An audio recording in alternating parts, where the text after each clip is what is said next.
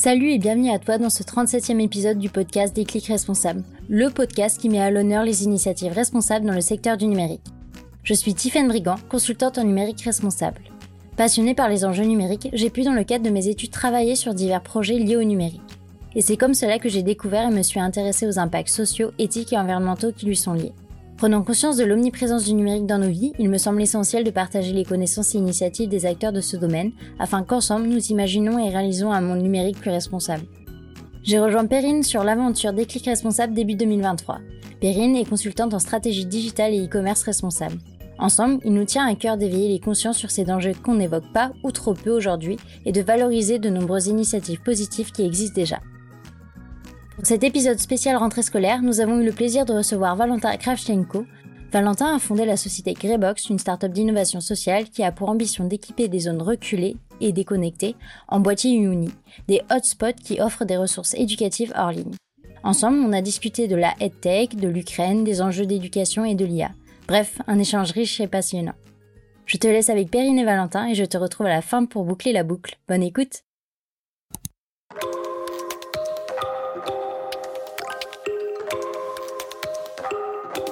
Déclic responsable.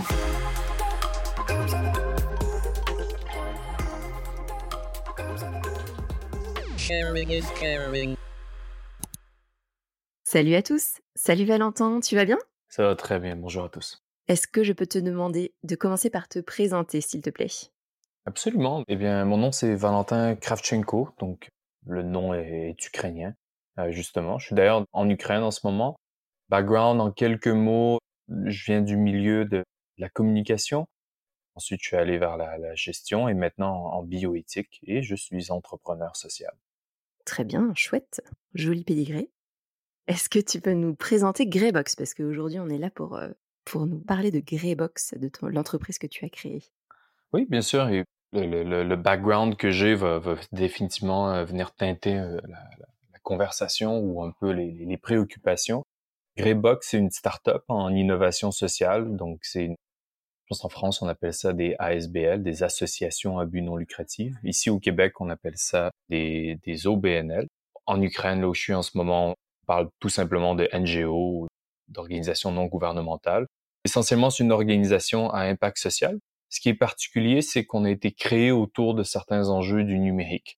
Donc souvent dans le secteur des associations, le, le numérique c'est pas nécessairement la force parce qu'au fond, pour plusieurs raisons, historiquement, exemple, on a, on a joué, on a eu moins de ressources pour faire euh, la formation numérique des employés. Souvent, on est très occupé sur le terrain, etc. Donc, on a vu un besoin pour les, pour les associations d'aller chercher certains outils numériques pour supporter leurs projets, pour avoir plus d'impact social. Donc, nous, on travaille avec d'autres organisations pour leur apporter les, les bienfaits du numérique et aussi en même temps un peu d'éducation autour de certains enjeux de la littératie numérique. Ok. Alors, il me semble que vous avez mis en place des hotspots que vous appelez Uni. Est-ce que tu peux nous expliquer ce que sont ces hotspots et comment est-ce que l'idée t'est venue? Oui, un de nos projets principaux, c'est justement Uni. Uni, c'est un petit boîtier qui roule sur une base Android. Donc, on voulait vraiment utiliser un écosystème euh, qui n'est pas propriétaire, qui peut être aussi réutilisé à d'autres fins. Android, c'est pratique, on peut installer d'autres applications. Et ce que nous, on fait avec nos petits boîtiers Android, c'est qu'on installe une application qu'on a créée. On a passé à peu près 25 000 de développement. On a eu du, financement euh, du gouvernement aussi pour le développer.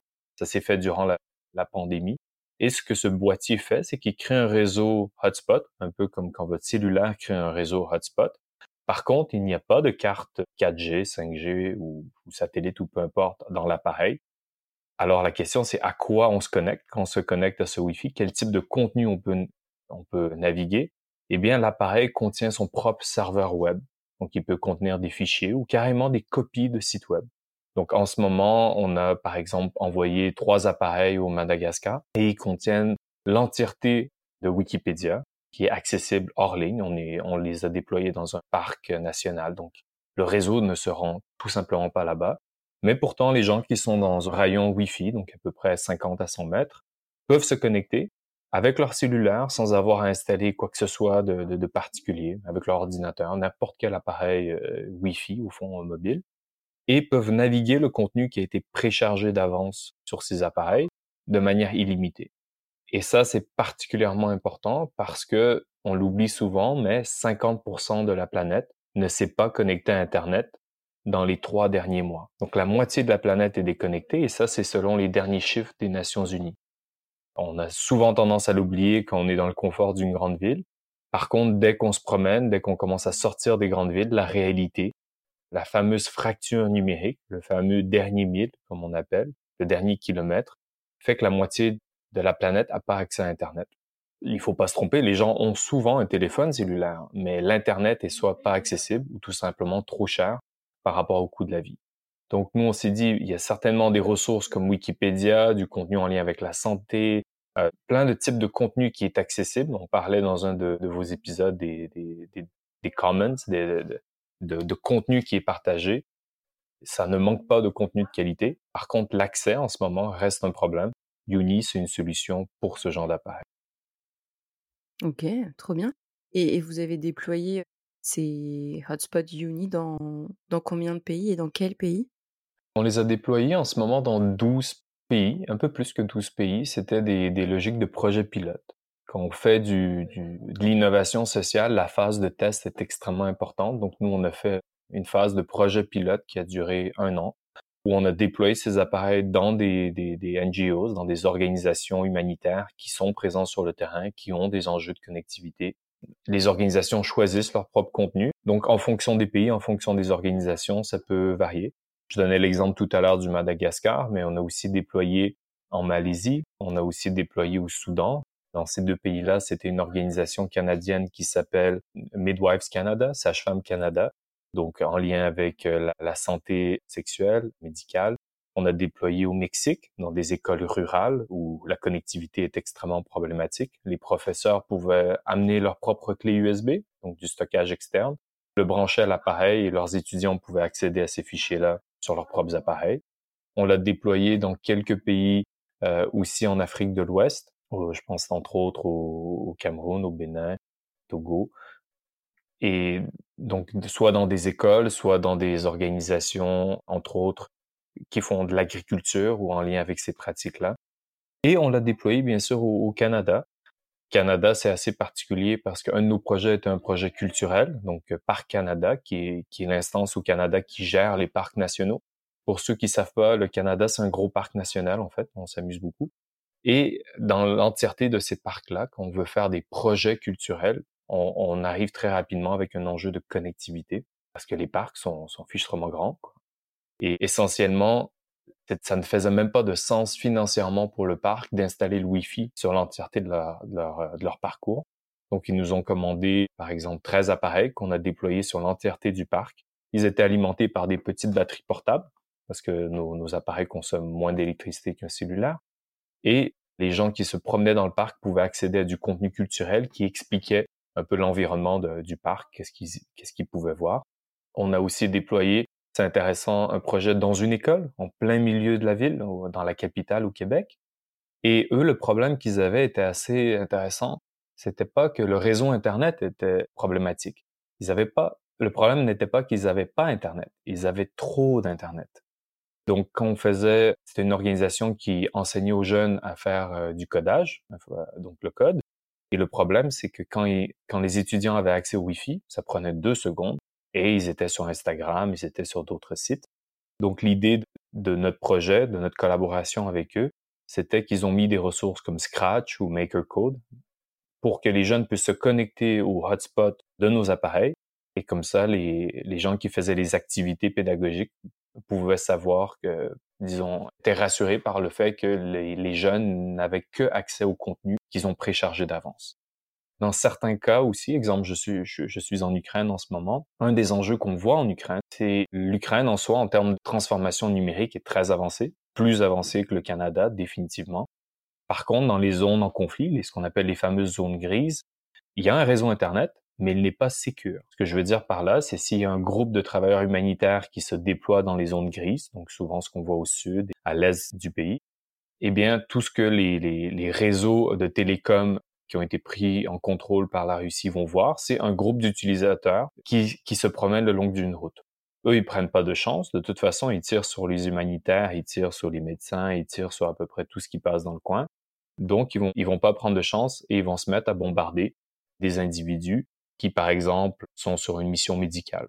Donc, dans ce contexte-là, nous, on avait déployé avec des, des, des, des organisations du contenu médical sur les appareils Uni pour qu'ils puissent se mettre en mode avion, donc ne pas être connectés au réseau de télécommunications, au réseau mobile, et par contre, quand même accéder à du contenu médical qu'ils ont préchargé d'avance pour eux, donc l'équipe d'intervention, mais également pour les populations sur le terrain. Pourquoi? Parce que, exemple, si on est en train de soigner une condition, oui, il y a la formation médicale qu'on peut avoir avant d'être déployé sur le terrain, mais le domaine médical est vachement complexe, donc il y a beaucoup d'éléments à considérer. Donc, ce contenu-là, par exemple, des, des équivalents de Wikipédia médical, par exemple, peuvent être accessibles au personnel soignant et également à la population sur le terrain. Donc voilà un peu, vous voyez au fond, dans chaque pays, dans chaque organisation, on se déploie. L'organisation elle-même peut adapter le contenu à leurs besoins. Ils n'ont pas besoin de nous demander la permission. C'est un peu comme une sorte de gros disque dur sur lequel ils peuvent mettre des sites web ou du contenu et y accéder hors ligne à travers un Wi-Fi.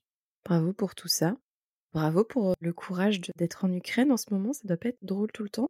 Je rebondis un peu sur les parcs nationaux au Canada. C'est vrai que tu l'as pas dit en introduction, mais je pense que les auditeurs l'ont entendu. Tu as un petit accent québécois, non? Oui, avec le, avec le temps, ça fait quand même une trentaine d'années que je, que j'habite, euh, que j'habite au Canada. Je suis né en Ukraine. On a fait partie de cette première vague d'immigration après la chute de l'Union soviétique. Mais avec le temps, à force d'étudier ici, l'accent un peu euh, international français a commencé à, dériver. Et euh, pour s'adapter un peu à, légèrement plus à la réalité ici. Par contre, quand je parle à des Québécois, ils me demandent si je suis français. Donc, euh, j'appartiens à personne, je suis toujours entre les domaines. Pour revenir sur les hotspots unis, il y a, quand même beaucoup. Enfin, le, j'ai l'impression que la, dans la majorité des cas, ça sert plutôt à l'éducation. Tu parlais beaucoup d'écoles qui mettaient ça en place, qui étaient dans des zones euh, peut-être un peu reculées où, où Internet n'était pas forcément tout le temps accessible. Hum, finalement, en ça, vous faites un peu partie du, milieu de la tech. Est-ce que tu es d'accord avec ça ou pas vraiment? Oui, absolument. En fait, on a rejoint récemment une, association qui s'appelle EdTech, mais avec un Q à la fin pour Québec. Donc, naturellement, les, préoccupations au niveau de l'éducation sont très proches fondamentalement de toute l'idée de donner des capacités, de renforcer les capacités locales, donc, par exemple, quand une, organisation se déploie sur le terrain, peu importe que ce soit au Canada ou, à l'extérieur, la question, la préoccupation qui commence à se développer dans le milieu humanitaire, c'est de se dire, OK, mais les interventions sont temporaires. Comment est-ce qu'on pourrait continuer d'accéder à ce contenu-là, au bénéfice de ces interventions-là? Et à partir de là, la solution dans à peu près tous les cas, c'est de créer de la capacité. Pas que les autres euh, axes d'intervention, exemple des, Sustainable Goals, le SDGs, ne sont pas importants. Mais à bien des égards, pour nous, l'éducation est probablement la clé à bien d'autres problèmes. On a définitivement été aidé par le fait que dans le, dans le milieu de l'éducation en général, il y a eu depuis très longtemps une préoccupation à rendre le contenu euh, éducatif gratuit, libre de droit. Donc, par exemple, pour ceux qui s'intéressent à tout le concept des, des licences Creative Commons, etc. Donc, il y avait une abondance de contenu qu'on pouvait précharger sur ces appareils-là très facilement. Donc, définitivement, le, le, les EdTech est une, est une belle audience pour nous parce que les professeurs peuvent choisir le contenu. Je vais donner l'exemple qu'on a vu en Tunisie. En Tunisie, le réseau Internet est très problématique et ce que les professeurs font, c'est que souvent les professeurs, imaginez une école primaire par exemple, les professeurs vont utiliser leur propre téléphone cellulaire pour créer un hotspot parce qu'ils veulent faire des activités, ils veulent introduire le, numérique dans la, dans la réalité des jeunes, ils veulent faire de l'éducation autour de la littératie numérique fondamentalement, mais le professeur doit le faire avec son propre plan Internet parce que le réseau de, de l'école est soit réservé aux employés ou bien est tout simplement trop lent. Et alors que le professeur, lui, peut se payer Internet, ses étudiants, pour étudier, ne l'ont pas. Donc c'est un peu en ce moment le, premier secteur dans lequel on a décidé de s'implanter. Naturellement, quand on parle d'enjeux de connectivité, ça touche également d'autres secteurs, mais l'éducation, peut-être parce que j'étais enseignant avant, euh, me touche particulièrement. je viens du milieu de la com, donc j'enseignais, j'ai passé quelques années à enseigner la, la production vidéo. J'avais fait entre autres de la production vidéo pour des, des organisations à but non lucratif. Et pour la petite histoire, c'est comme ça qu'Uni a commencé. Donc, j'étais amené à faire des projets de collaboration internationale en Afrique de l'Ouest. J'en ai fait d'autres en Amérique latine. Je venais faire soit de la, de la formation en vidéo, j'en faisais avec les organisations pour documenter leurs activités. Et avec le temps, ça, moi, le, le, Valentin qui avait 20 ans, ça m'a sensibilisé un peu aux enjeux de fracture numérique qu'on voit dans, le, le Sud. Et avec le temps, l'idée d'avoir un appareil qui ressemble à Uni ou au moins une capacité d'accéder à des ressources éducationnelles à faible coût émerger. Donc ça a commencé à travers ma propre expérience en vidéo avec des organisations à but non lucratif. Right click.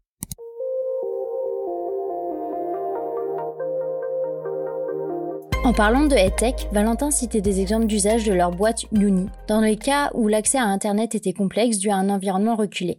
Mais il nous a aussi parlé d'un cas où Uni a été déployé pour réduire l'accès à Internet afin d'assurer que les étudiants se focalisent sur leur contenu essentiel à leur formation. C'est amusant de voir ces utilisations drastiquement opposées. Cet enjeu d'abondance, voire de surabondance d'accès au numérique propre au pays comme la France, m'a donné envie de creuser un peu le rapport qu'ont les ados français avec le numérique et la place que ça a dans leur éducation. Voici des extraits de témoignages que j'ai pu obtenir. Bonjour, je m'appelle Pierre Trégré et je suis en classe de seconde. J'utilise principalement le téléphone et l'iPad et quelquefois l'ordinateur. Sur, ces outils numériques, j'entretiens des activités ludiques comme regarder des vidéos euh, sur TikTok ou YouTube, regarder des films et des séries sur Netflix et euh, discuter avec mes amis, ma famille et mes camarades de classe grâce à Snapchat, Instagram et WhatsApp. Bonjour, je m'appelle Axel, je suis en troisième. J'ai eu mon premier outil numérique à l'âge de 11 ans, en sixième. Euh, J'utilise le téléphone, l'ordinateur. Je vais les utiliser tous de différentes manières. Mon ordinateur, ça va être plus pour les cours, en allant regarder Pronote, ou euh, tout simplement pour faire des recherches internet, sur Google en particulier, ou pour euh, utiliser Word ou PowerPoint, donc surtout en rapport avec euh, l'école. Je vais utiliser mon téléphone euh, pour euh, regarder mes messages, pour être sur Instagram, pour pouvoir être sur les réseaux, pour faire quelques recherches internet. Je vais l'utiliser aussi pour écouter de la musique. Je pense que je passe environ deux heures sur mon téléphone par jour. Je m'appelle Louise, je suis en troisième, j'ai eu mon premier téléphone à 11 ou 12 ans. Euh, mon téléphone, je peux que l'utiliser pendant une heure et demie et le soir, il se coupe à 21h. Du coup, j'utilise aussi un ordinateur. J'utilise pour euh, bah, envoyer des messages, regarder les réseaux sociaux, faire mes devoirs et d'autres choses. Euh, pour mes devoirs, j'ai une application qui est reliée à mon collège. Du coup, bah, j'ai toutes les informations que je dois avoir pour mes devoirs, les notes, les changements d'emploi du temps.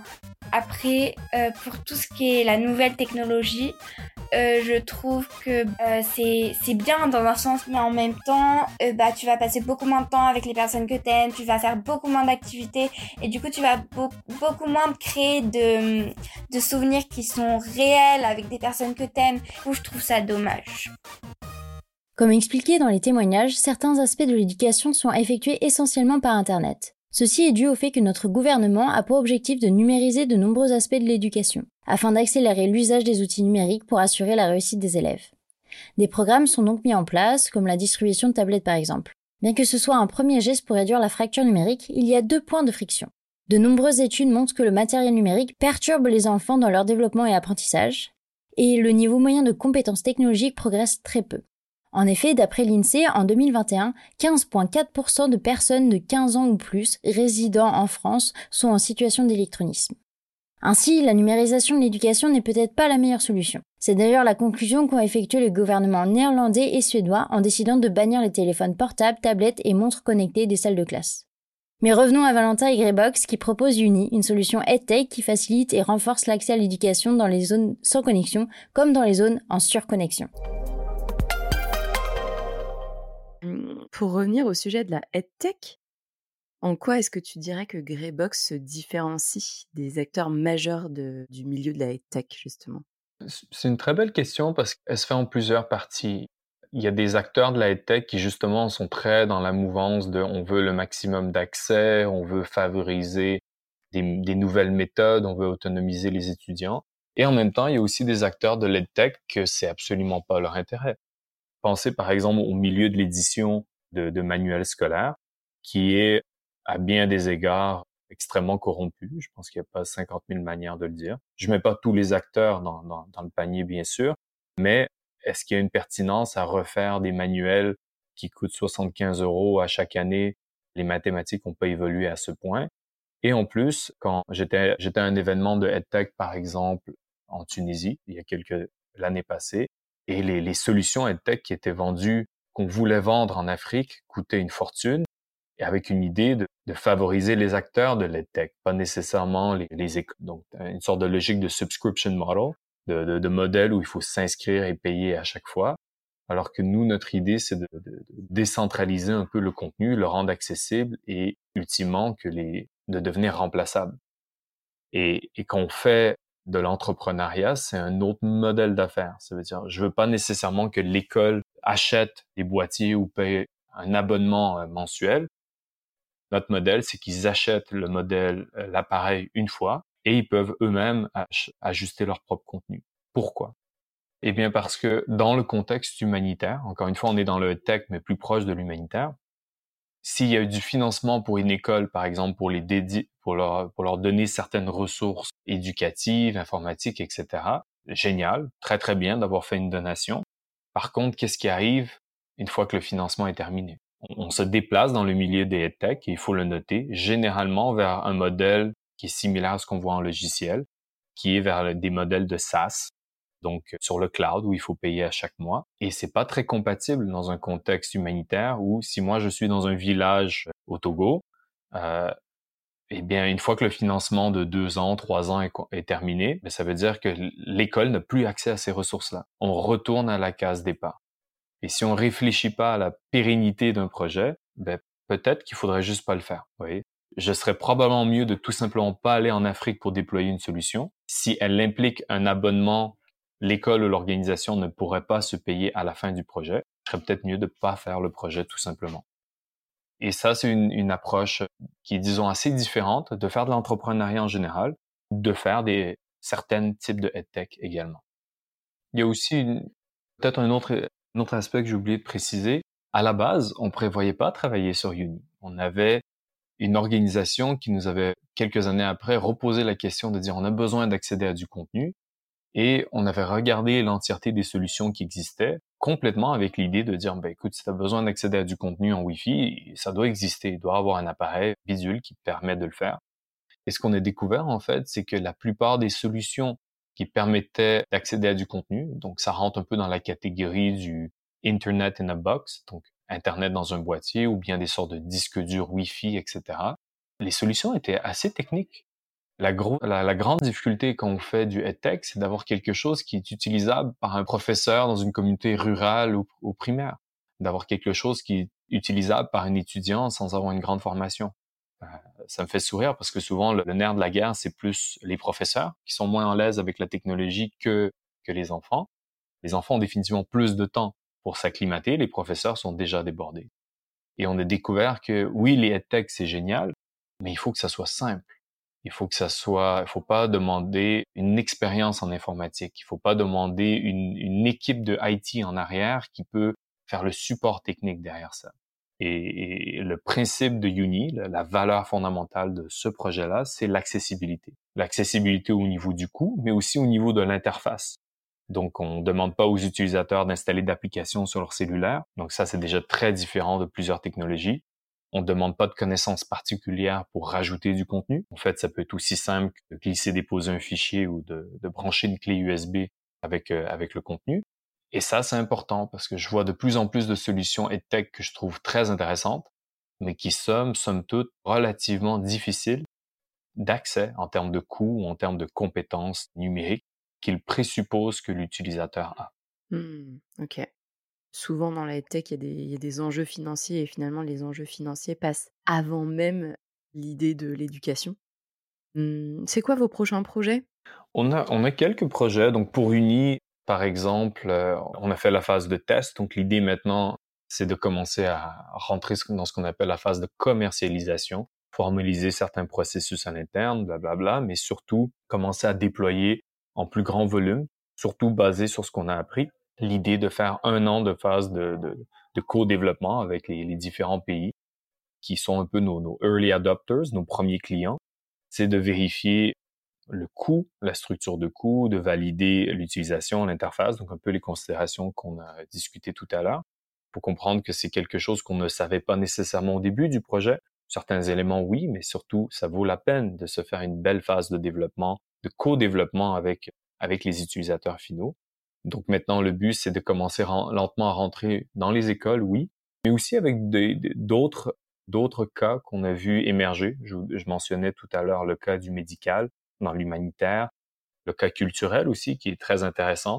Pourquoi? Parce que à la base c'est un petit serveur portable que, que, Monsieur, Madame, tout le monde peuvent utiliser. Donc ça nous ouvre quelques portes très intéressantes aussi. On a on a d'autres projets. Donc euh, un des projets sur sur lesquels on travaille, ça serait le, le, le projet Web Scraper. Souvent durant les durant la première année de développement, on a beaucoup de personnes qui nous ont demandé, OK, c'est très cool le contenu, mais si moi je veux rajouter un site web au complet, et nous, on, leur demandait, d'accord, mais est-ce que tu possèdes le site web? Est-ce qu'on peut faire une copie? Est-ce que tu as une copie hors ligne de ce site-là? Mais exemple, pour un professeur, oui, des fois, les professeurs ont leur propre site web, mais des fois, ils utilisent les sites web de leurs collègues, etc. Donc, on, a créé une extension qui s'appelle une extension Chrome. Donc, même pas une application pour l'ordinateur. On voulait quelque chose de hyper facile à utiliser une extension Chrome, c'est très facile d'usage. On a créé une extension Chrome qui permet de choisir un site web, de le télécharger pour un accès hors ligne, mais également de cliquer sur tous les liens du site web et de les télécharger. Donc, c'est ce qu'on appelle en anglais du crawling. Donc, il peut naviguer le site web et télécharger chacune des pages. Donc, ça permet de faire des copies de, meilleure qualité. Ce projet-là est maintenant, on l'a lancé il y a un mois ou deux, il est maintenant public. Vous pouvez l'essayer. Peut-être qu'on pourrait mettre le lien dans les notes. Avec plaisir, oui. Je le mettrai dans la description. Mmh. Super. On a aussi un projet, encore une fois, qui vient de notre expérience de Uni. La première fois que j'ai téléchargé le Wikipédia en français, parce qu'habitude on le testait en anglais. La première fois que j'ai testé Wikipédia en français, j'ai pensé avoir eu un bug, j'ai pensé avoir perdu Internet parce que ça s'est téléchargé très vite. Et là, on parle de l'entièreté de Wikipédia. Pourquoi? Eh bien, parce que le Wikipédia en anglais a 6 millions d'articles et le Wikipédia en français a 2 millions d'articles. Et non seulement en termes de quantité, il y en a moins, mais en termes de qualité, les articles sont plus courts. Et je sais pas pour vous, mais moi, dans ma vie, il y a un moment où, quand j'ai appris l'anglais versus le français, la qualité de mes notes euh, à l'école, ça allait mieux. Pourquoi? Parce que soudainement, j'ai accès à plus de connaissances. Je trouve que c'est un problème. J'ai l'impression qu'on devrait avoir la même quantité de connaissances, peu importe la langue. Donc, le, on a créé un projet qui s'appelle Projet Symétrie. On, l'a fait avec, euh, avec quelques universités qui collaborent au projet donc euh, en Albanie entre autres, au Connecticut. Essentiellement, le projet consiste à utiliser de l'intelligence artificielle pour aider et faciliter les efforts de traduction de contenu sur Wikipédia. Donc comment ça marche? En ce moment, disons que je prends une page COVID, la page COVID en français sur Wikipédia, une page très importante, il faut qu'elle soit à jour. Par contre, si je vais voir la même page mais en anglais, la page est mieux développée, elle est plus à jour. Donc on travaille sur un outil en ce moment qu'on s'apprête à, à, publier bientôt, qui permet de prendre la page COVID en français, la page COVID en anglais, de la mettre sur la même langue, donc traduire une des deux pages, disons celle en anglais vers le français, et de pouvoir souligner le contenu qui manque à la page française. Donc essentiellement, ça nous permet de comparer deux pages Wikipédia, même s'ils sont dans une langue différente, de les ramener sur un même pied d'égalité et de pouvoir souligner le contenu qui manque d'un article à l'autre d'une page à l'autre, pardon. Et ça, c'est essentiellement l'objectif de ça, c'est d'aider les efforts de traduction en soulignant un peu les paragraphes qui manquent. Et il faut noter que ça peut aller dans les deux sens.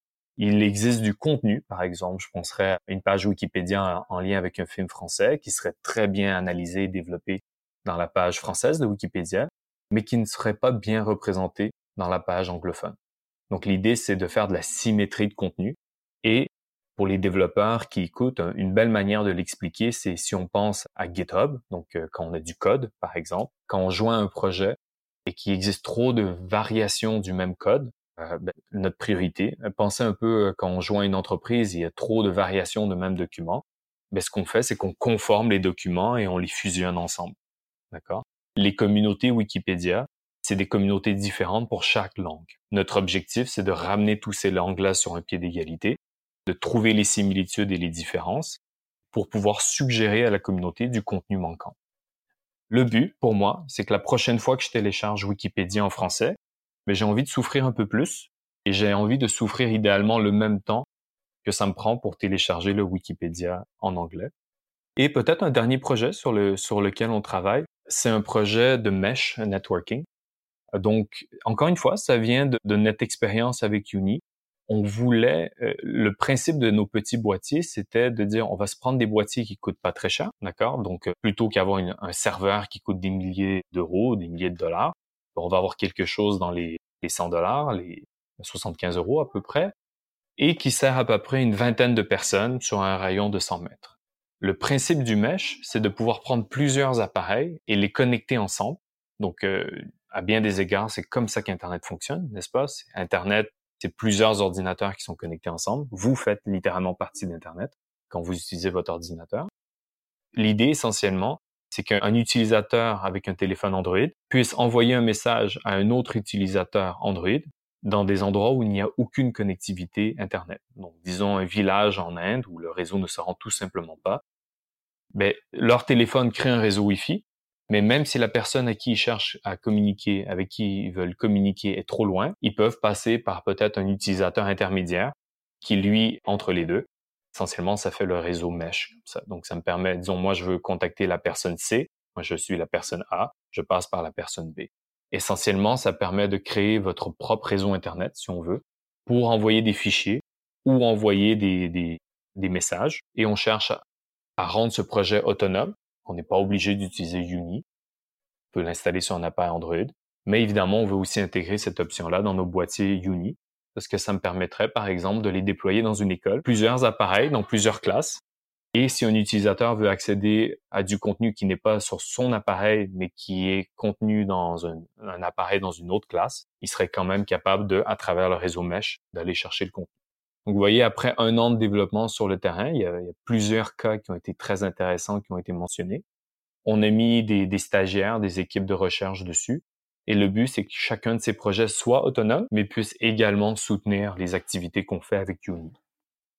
Très bien. C'est chouette, vous avez une belle roadmap là, pour le coup. Ça nous garde occupés et on a des projets vraiment intéressants. Je suis peut-être, bon, je suis un peu subjectif sur la question. Je trouve nos projets intéressants tous les projets que je vous ai mentionnés sont libres de droit, les, les trois derniers. Ouais, super. Ok. Bon, tu as un peu répondu partiellement à ma prochaine question. L'IA. qui est relative à l'IA, ouais, l'intelligence artificielle. Comment est-ce que tu perçois les impacts de l'IA sur, sur les projets Greybox, mais aussi sur l'éducation? De manière générale, j'ai une position peut-être un peu plus nuancée sur l'IA parce que je suis aussi en ce moment étudiant en bioéthique en direction du doctorat. Et la bioéthique au Canada, elle, se, elle est un peu peut-être différente de, de, la manière qu'elle est pratiquée euh, en Europe, au sens où la, bioéthique s'intéresse à la santé publique. Et la santé publique, c'est davantage que est-ce que je suis malade ou pas. C'est plus en lien avec, en anglais, on parle de well-being. C'est est-ce que j'ai les, disons les, je pourrais, je pourrais être malade, je pourrais être handicapé, mais je peux quand même me développer à la, à la hauteur de mon potentiel, disons. Et, et dans ce contexte-là, la manière que je vois le IA, c'est est-ce que ça, ça participe à la santé d'une entreprise, à la santé d'une société?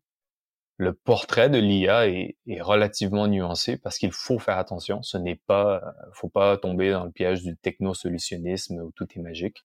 Je vois des, des parties qui sont très préoccupantes de l'IA. Mais en parallèle, récemment, la semaine passée, je faisais la formation de nouveaux employés et je leur montrais, on utilise Notion, une plateforme pour gérer les projets et les connaissances pour, pour, une, pour une entreprise, pour une association, pour, pour qui, qui veut, quoi. C'est très, très bien fichu comme plateforme. Notion.so, pour ceux qui sont curieux. Ils ont intégré le fameux outil de ChatGPT à l'intérieur. Et je donnais la formation euh, pour dire, écoutez, ça me dérange pas si dans le contexte de votre travail avec nous, vous utilisez cet outil-là. Par contre, les mêmes, les mêmes réflexes s'appliquent. Ça veut dire, euh, fais ton prompt, écris ta question, obtient la réponse générée, mais écris quelque part dans un commentaire quel prompt tu as utilisé, souligne le contenu que tu as utilisé de ce prompt-là, spécifie quel contenu tu as modifié et pourquoi. Donc la traçabilité du contenu, j'en ai besoin à chaque fois qu'on fait du contenu à l'intérieur d'une entreprise. Donc pour moi, nous, on vérifie quand même toujours les faits. Le défaut en ce moment de ChatGPT, mais qui s'apprête très rapidement à être réglé avec les, dernières innovations OpenAI et, et comment Microsoft les implémente, c'est d'avoir une capacité d'aller chercher les sources autour des différents articles. J'ai l'impression que cette partie-là, elle est, elle, est, elle est très excitante dans le domaine académique, dans le domaine professionnel, qui est non seulement de générer du contenu, mais d'avoir du contenu de qualité qui est sourcé. En ce moment, l'IA a tendance à halluciner un, peu beaucoup dans certains contextes, mais dès qu'on peut commencer à avoir les sources pour appuyer différents éléments, on peut aussi avoir une autre partie du problème qui est de, demander à l'IA de repasser à travers du contenu et de vérifier quelles sont les erreurs de raisonnement, quelles sont les, les, les, fake news, un peu les, erreurs dans, dans, l'information. Et ça, pour moi, c'est très important. Donc, vous l'avez vu, on, on utilise l'IA pour aider les efforts de traduction pour un de nos projets. On a aussi un autre projet médical pour traduire des termes médicaux dont on utilise l'IA spécifiquement avec la capacité d'aller chercher la traçabilité de l'information. Donc, si je demande de traduire un terme médical, j'ai besoin de vérifier et d'être transparent au niveau de la source de l'information et comment elle a été obtenue. J'ai l'impression qu'en tant que société, en tant qu'entreprise, pour, pour nous et en général, si on réussit à être transparent au niveau de la méthode qui a été utilisée pour obtenir l'information et de pouvoir identifier les sources qui ont été utilisées, j'ai l'impression qu'on beaucoup d'enjeux sont réglés. Une autre partie qui est un peu plus entrepreneur, pour moi, qui est dans le milieu des associations en général. De mon expérience, j'ai peut-être parlé à quoi 200 associations au, Canada durant le Covid. Je donne beaucoup de formations en littératie numérique et mon, mon background est en entrepreneuriat, donc comment gérer des, des, associations. Pour donner une idée, une, une start-up si une startup utilise les dernières technologies, une entreprise est peut-être 10 ans en arrière, une association est à peu près 20 ans en arrière de mon expérience. Et si on va dans certains pays, exemple au sud, des fois on peut être encore plus loin en termes de retard technologique. Maintenant, il faut comprendre, c'est pas la fin du monde d'être en retard technologique. Par contre, je pense qu'il y a une responsabilité à être efficace avec l'argent, les ressources, le temps qui est alloué, qui est donné à notre association. Donc, par exemple, si vous faites une, une, une donation, une organisation qui aide des personnes itinérantes, et vous faites une donation de 1000 dollars, ben vous voulez que le maximum de ce 1000 dollars se convertisse en résultat. Bien sûr, il y, a, encore des frais. Par contre, si beaucoup de choses, beaucoup de cette, une quantité importante de cet argent va à des opérations qui auraient pu être numérisées et répétées, qui auraient pu être automatisées, je pense qu'il y a un intérêt à considérer la pertinence de certains outils comme l'IA, surtout pour le travail très programmatique, très répétitif, très mécanique qui existe dans, notre domaine. La capacité de l'IA à simplifier certains travaux, et je pense que les associations devraient définitivement considérer si pour certaines parties de leurs opérations, leur l'IA ne leur permettrait pas de libérer certaines ressources pour les réinvestir dans d'autres parties de leur organisation. Ouais, tu me donnes des idées là, c'est pas mal. Merci Valentin. On arrive à mes petites questions fil rouge, Valentin, et la première question que j'aime bien poser aux invités du, podcast, c'est savoir si tu as des, références d'ouvrages à lire ou de documentaires à voir sur le sujet du, numérique responsable et plus particulièrement du coup sur ton sujet de l'inclusion numérique ou, ou de l'accessibilité. Il y a quelques livres qui me viennent en tête sans aucun ordre particulier. Le projet Uni a été fondamentalement inspiré par le projet One Laptop per Child. Il y a des années, j'étais en, Uruguay justement pour étudier ce projet-là, parce que l'Uruguay était un des premiers pays où, ça a été fait. Et il y a un livre, le, titre m'échappe, mais de Nicolas Negroponte, qui est la personne qui était derrière le fameux One Laptop per Child, ces fameux ordinateurs à, à 100 dollars. Et c'est un livre qui, oui, définitivement a vieilli, mais qui fait un travail phénoménal pour résumer et expliquer l'évolution de la technologie et comment on en est arrivé là. Si vous voulez une sorte de back to basics, extrêmement impressionnant comme, comme ouvrage. Il y a peut-être des parties qui se lisent un peu plus en diagonale, mais ce livre-là m'a très marqué. Un autre que je considère qui est peut-être un peu loin, pas nécessairement en lien avec l'aspect numérique, mais définitivement en lien avec ceux qui s'intéressent sur les enjeux, par exemple, humanitaires. Je vous invite à lire un livre qui s'appelle Factfulness. C'est de Han, Hans Rosling c'est essentiellement un livre qui présente un peu l'idée, notre vision du monde, quand on demande aux gens, par exemple, quel pourcentage des gens aujourd'hui ont accès à de l'éducation, quel pourcentage des gens aujourd'hui ont accès à des vaccins, est-ce qu'il y a moins de guerres ou plus de guerres, etc., ben on se rend compte que les gens vont donner une réponse qui est pire que si on demandait, on se rend compte qu'un chimpanzé aurait statistiquement mieux réussi que nous le test. Et il a fait ce test un peu partout dans le monde. La raison, c'est qu'on a une vision du monde des années 80. Donc, on aurait absolument raison dans le test, mais des années 80. Pourquoi je parle de ce livre-là? C'est que si vous voulez avoir un impact dans le monde, ben, ça aiderait d'avoir un portrait réaliste du monde. Et somme toute, beaucoup de choses vont mieux qu'avant. Et Factfulness, d'ailleurs, ceux qui veulent la version jeu de ça, ils ont fait un jeu qui s'appelle Gapminder. G-A-P, Minder, M-I-N-D-R. Tout le monde à qui j'ai montré, ils ont trouvé absolument délirant ce jeu-là parce que ça pose des questions très simples sur l'état du monde et on se rend compte qu'en fait, on a vraiment une vision erronée qui est à bien des cas, dans bien des cas, amplifiée par les médias. Faut pas oublier, le but des médias n'est pas de représenter le monde, c'est de représenter l'information. Ça veut dire si quelque chose est normal, les médias ne vont pas en parler. Les médias ne vont que parler des, des cas extrêmes. Je vais donner une petite question pour l'audience. Quel pourcentage des gens aujourd'hui habitent dans un pays qui est différent de celui où ils sont nés? Je vais vous donner, un, pour vous aider, dans, il y a, disons, il y a 20 ans, c'était 3%. Aujourd'hui, ça serait quoi? Bah, j'aurais tendance à dire beaucoup plus, mais je pense que c'est un peu un piège, donc. Euh... Non, risquez-vous. Euh, si on le demande aux éditeurs, faut se prêter au jeu. À votre avis, ça serait combien aujourd'hui, avec tout ce que vous avez vu euh, dans l'actualité, etc. Allez, va, 4-5. 4%, ouais. C'est 4%, exact. Alors que, en général, quand on pose la question, naturellement, on va vers des chiffres beaucoup plus élevés. D'accord? Donc, si on veut parler de EdTech, par exemple, si on veut parler d'éducation, d'enjeux sociaux, ben, ça aiderait d'avoir le, portrait. Et dernier, dernière recommandation de, de livre, un livre qui m'avait marqué, qui les, les, personnes derrière ça ont d'ailleurs eu le, le, prix Nobel, Poor Economics. Euh, donc, c'est c'est un livre essentiellement écrit par des économistes pour des personnes pour des personnes normales, donc il n'y a pas de formule mathématique ou quoi que ce soit. Et ça explique comment les gens dans les pays en voie de développement font des décisions.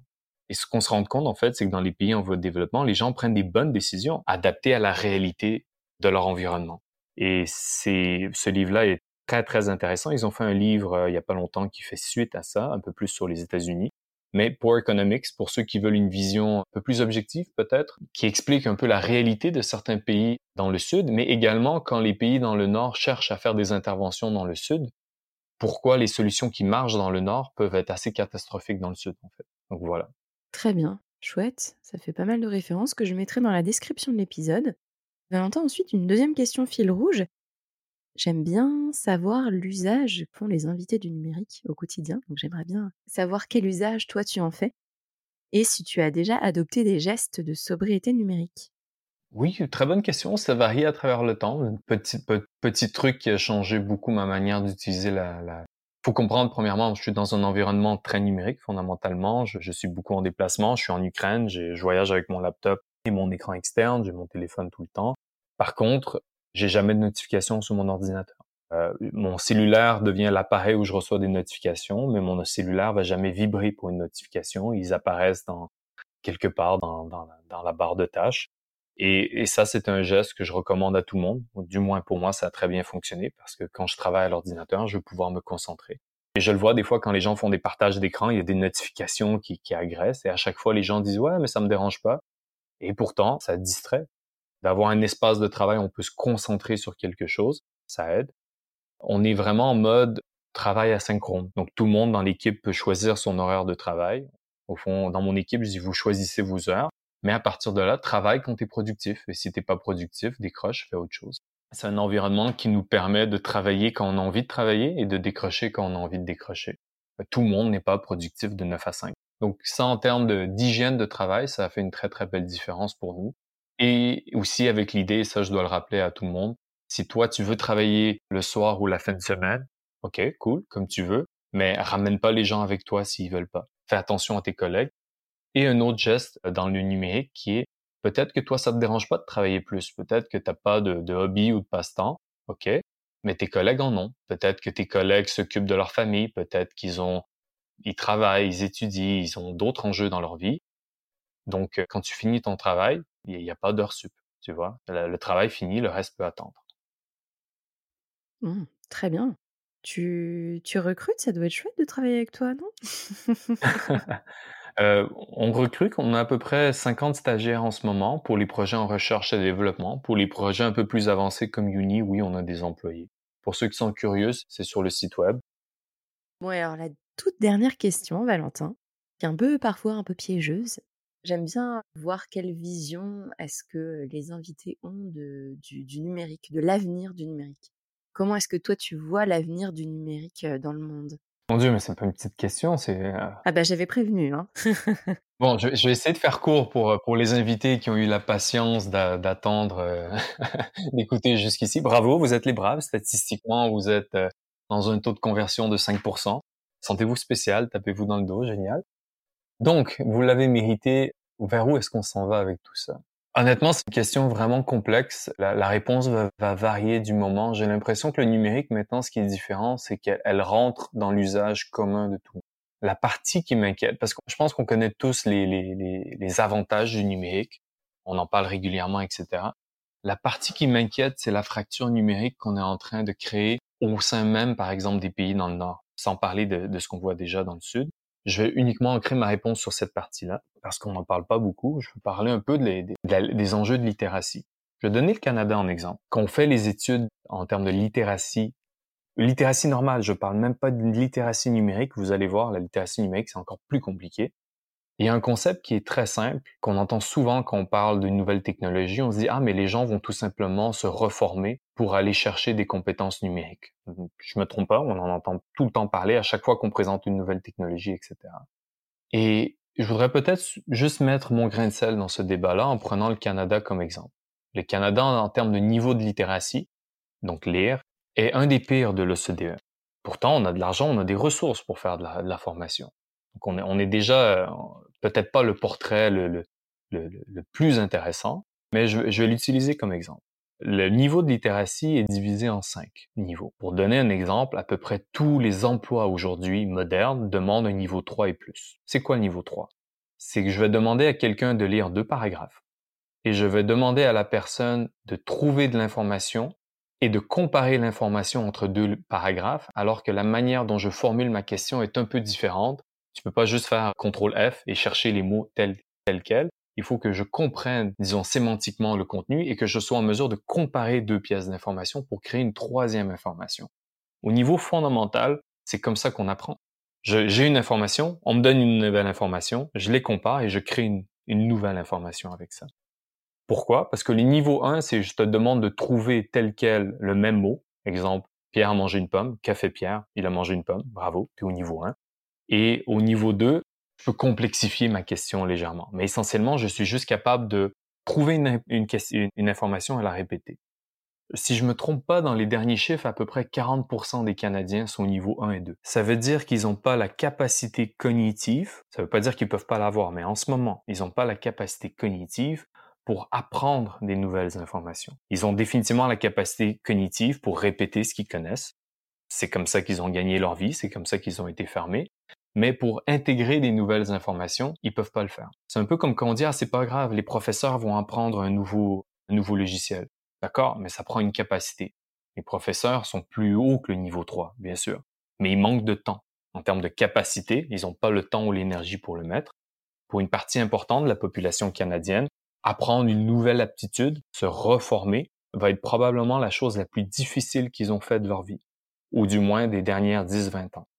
Et quand on parle de l'avenir du numérique, ce qui m'inquiète, c'est que je suis très sensible aux promesses du numérique, je les adore, je suis dans cet environnement-là, mais on a également une responsabilité sociale envers les gens qui ont répété un domaine de connaissance, leur, leur, leur métier, leur expertise pendant 10-20 ans, et il faut faire attention de ne pas tomber dans l'erreur de dire ah ben c'est pas grave, ces gens-là ils vont prendre à coder. Non, il y a tout simplement trop d'étapes intermédiaires qu'on ne peut pas sauter pour se ramener à ce niveau-là. On a une responsabilité sociale à penser à ça également, non seulement pour les pays du Sud, mais également pour les pays du Nord. Ouais, c'est inspirant et, je me retrouve pas mal dans ce que tu dis. Tu vois, avec euh, l'avènement des nouvelles tendances, bah, l'IA, le, le Web 3, tout ça, c'est ça, ça va tellement vite que, que même moi, en travaillant dans, dans le secteur, euh, je me sens parfois un peu paumée, quoi. Et ouais, ouais, c'est la, capacité des gens. Et c'est très énergivore aussi d'intégrer ça, de, de faire table rase. J'ai l'impression que des gens un peu plus vieux comme nous peuvent donner une perspective qui est l'expérience, qui est la perspective du fait que certains enjeux se répètent. L'histoire ne se répète pas, mais elle peut rimer, en fait, comme on dit. Donc, je pense que certains, certaines erreurs du passé vont se reproduire fondamentalement, toujours, mais on peut éviter de tomber dessus. On se dirige lentement, sûrement vers le, fameux point de singularité, et je pense que ça vaut la peine de réfléchir à, quel, avenir on veut se donner ensemble, parce qu'on positionne souvent l'IA comme un expert, d'accord? Et dès qu'on positionne quelque chose comme étant un expert, on, on le sait, c'est un biais cognitif, on arrête d'avoir un raisonnement critique par rapport à l'opinion d'un expert, d'accord? Donc, il faut faire attention à ça. Très bien. Eh bien, c'était un chouette mot de la fin. J'espère qu'il y a beaucoup d'auditeurs qui seront allés jusqu'à la fin parce que jusqu'au bout, c'était intéressant. Mais bravo, bravo, 5 points de récompense. Merci beaucoup, Valentin. C'était, c'était très, très chouette de t'avoir euh, avec nous depuis l'Ukraine en plus. Bon courage pour tes derniers jours là-bas et puis bon courage aussi pour tous les projets que vous souhaitez mener à bien euh, chez Greybox. Et bravo encore pour votre engagement, c'est assez admirable. Merci beaucoup Valentin. Merci, c'est très gentil. À bientôt. Merci Perrine, au revoir. L'association Greybox s'attaque aux différents enjeux d'inclusion, d'accessibilité et de littératie numérique grâce à ses nombreux projets, que ce soit par le biais de disques durs avec des contenus préchargés ou en contribuant à mettre les différentes langues sur un pied d'égalité au niveau de l'accès à la connaissance à travers Wikipédia. Et tout cela dans une logique d'accessibilité sur le plan économique et d'expérience utilisateur, offrant la possibilité de développer son autonomie. Pour conclure cet épisode, utiliser le numérique pour faciliter l'accès à l'éducation, c'est responsable. Numériser l'éducation à tout prix sans protéger et former les jeunes, c'est irresponsable. Il semble donc essentiel de faire la distinction entre éduquer par le numérique et éduquer au numérique. J'espère que cet épisode t'a plu et t'a éclairé sur les enjeux d'inclusion numérique au regard de l'éducation. Notre épisode de ce podcast abordant notamment les différents enjeux d'accessibilité au numérique arrive très bientôt. Pour te tenir au courant, n'hésite pas à nous retrouver sur LinkedIn sous Tiffen Brigand et Perrine Tanguy ou sur les comptes Déclic Responsables de LinkedIn et d'Instagram. Enfin, si tu as aimé cet épisode, n'hésite pas à le partager et à mettre 5 jolies petites étoiles sur Apple Podcasts. Je te souhaite de passer une bonne journée et une très belle rentrée. N'oublie pas d'adopter des gestes simples de sobriété numérique comme éteindre ta box le soir avant de t'endormir. À très vite